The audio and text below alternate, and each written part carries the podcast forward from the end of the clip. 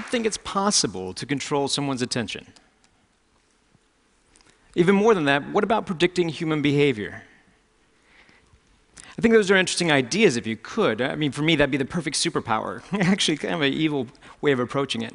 But for myself, in the past, I've spent the last 20 years studying human behavior from a rather unorthodox way, picking pockets.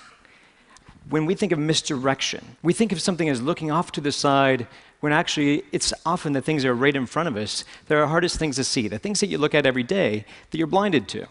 For example, how many of you still have your cell phones on you right now? Great. Double check, make sure you still have them on you. I was doing some shopping beforehand. now, you've looked at them probably a few times today, but I'm going to ask you a question about them. Without looking at your cell phone directly yet, can you remember the icon in the bottom right corner? Bring them out, check, and see how accurate you were.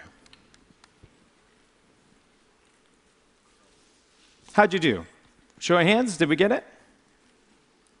Now that you're done looking at those, close them down. Because every phone has something in common. No matter how you organize the icons, you still have a clock on the front.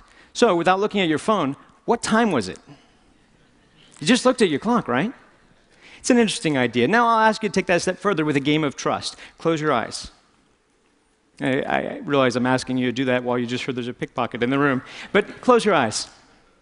Now, you've been watching me for about 30 seconds. With your eyes closed, what am I wearing? Make your best guess. What color is my shirt? What color is my tie? Now open your eyes. By show of hands, were you right? It's interesting, isn't it? Some of us are a little bit more perceptive than others. It seems that way. But I have a different theory about that, that model of attention. They have fancy models of attention, Posner's trinity model of attention. For me, I like to think of it very simple, like a surveillance system. It's kind of uh, like you have all these fancy sensories, and inside your brain is a little security guard. For me, I like to call him Frank.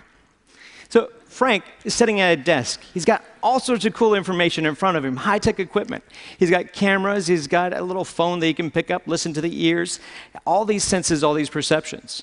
But attention is what steers your perceptions, is what controls your reality. It's the gateway to the mind. If you don't attend to something, you can't be aware of it. But ironically, you can attend to something without being aware of it. That's why there's the cocktail effect. When you're in a party, you're having conversations with someone, and yet you can recognize your name and you didn't even realize you were listening to that. Now, for my job, I have to play with techniques to exploit this, to play with your attention as a limited resource. So if I could control how you spend your attention, if I could maybe steal your attention through a distraction. Now, instead of doing it like misdirection and throwing off to the side, instead what I choose to focus on is Frank. To be able to play with the Frank inside your head, your little security guard, and get you, instead of focusing on your external senses, just to go internal for a second. So if I ask you to access a memory, like, what is that? What just happened? Do you have a wallet? Do you have an American Express in your wallet? And when I do that, your Frank turns around. He accesses the file. He has to rewind the tape. And what's interesting is he can't rewind the tape at the same time that he's trying to process new data. Now, I mean, this sounds like a good theory, but I could talk for a long time and tell you lots of things, and they may be true, a portion of them. But I think it's better if I try to show that to you here live. So, uh, if I come down, I'm going to do a little bit of shopping. Just hold still where you are. Hello, how are you? It's lovely to see you. You did a wonderful job on stage. You have a lovely watch that doesn't come off very well. Do you have your ring as well? Good. Just taking inventory. You're like a buffet. It's hard to tell where to start. There's so many great things. Hi, how are you? Good to see you. Hi, sir. Could you stand up for me, please? Just right where you are. Oh, you're married. You follow the directions well. That's nice to meet you, sir. You don't have a whole lot inside your pockets. Anything down by the pocket over here? Hopefully so. Have a seat. There you go. You're doing well.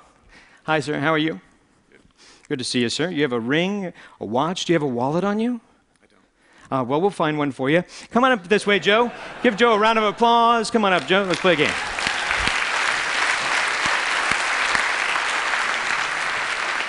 Pardon me. Don't think that I need this clicker anymore. You can have that. Thank you very much. Appreciate that. Come on up to the stage, Joe. Let's play a little game. Now, do you have anything in your front pockets?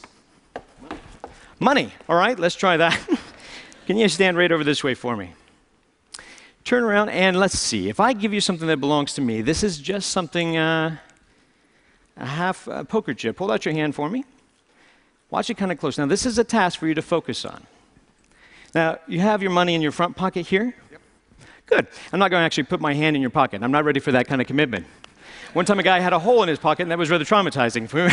I was looking for his wallet, and he gave me his phone number. It was a big miscommunication. So let's do this simply. Squeeze your hand.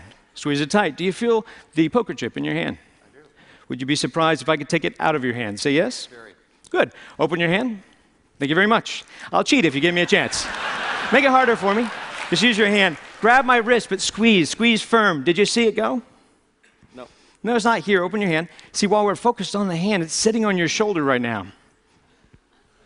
Go ahead and take it off. Now, let's try that again. Hold your hand out flat, open it up all the way. Put your hand up a little bit higher, but watch it close there, Joe. See, if I did it slowly, it'd be back on your shoulder. Joe, we're going to keep doing this till you catch it. You're going to get eventually. I have faith in you. Squeeze firm. Squeeze. You're human. You're not slow. It's back on your shoulder. You were focused on your hand. That's why you were distracted. While you were watching this, I couldn't quite get your watch off. It was difficult. Yet you had something inside your front pocket. Do you remember what it was? Check your pocket. See if it's still there. Is it still there? Oh, that's where it was. Go ahead and put it away. We're just shopping. This trick's more about the timing, really. I'm going to try to push it inside your hand. Put your other hand on top for me, would you? It's amazingly obvious now, isn't it? It looks a lot like the watch I was wearing, doesn't it? That's pretty good. That's pretty good. Oh, thanks. But it's only a start. Let's try it again a little bit differently. Hold your hands together, put your other hand on top. Now, if you're watching this little token, this obviously has become a little target. It's like a red herring. If we watch this kind of close, it looks like it goes away. It's not back on your shoulder. It falls out of the air, lands right back in the hand. Did you see it go? That's funny. Got a little guy, he's union. He works up there all day. If I did slowly, if it goes straight away, it lands down by your pocket. I believe, is it in this pocket, sir? No, don't reach in your pocket. That's a different show. Uh, sorry, it's- that's rather strange. They have shots for that. Here, can I show them what that is? That's rather bizarre. Is this yours, sir? I have no idea how that works. We'll just send that over there. That's great. I need help with this one. Step over this way for me. Now, don't run away. You had something down by your pants pocket. I was checking mine. I couldn't find everything. But I noticed you had something here. Uh, feel the outside of your pocket for a moment. Down here, I noticed this. Is this something of yours, sir? Is this. I had no idea. That's a shrimp. Yeah. Saving it for later. You've entertained all these people in a wonderful way, better than you know. So we'd love to give you this lovely watch as a gift. Hopefully, it matches his taste. Uh, but also, we have a couple of other things a little bit of cash, and then we have a few other things. These all belong to you, along with a big round of applause from all your friends. Joe, thank you very much.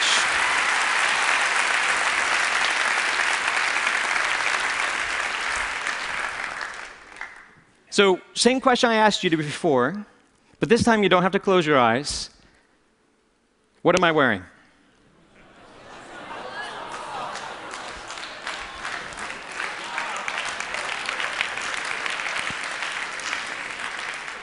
Attention is a powerful thing. Like I said, it shapes your reality. So, I guess I'd like to pose that question to you. If you could control somebody's attention, what would you do with it? Thank you.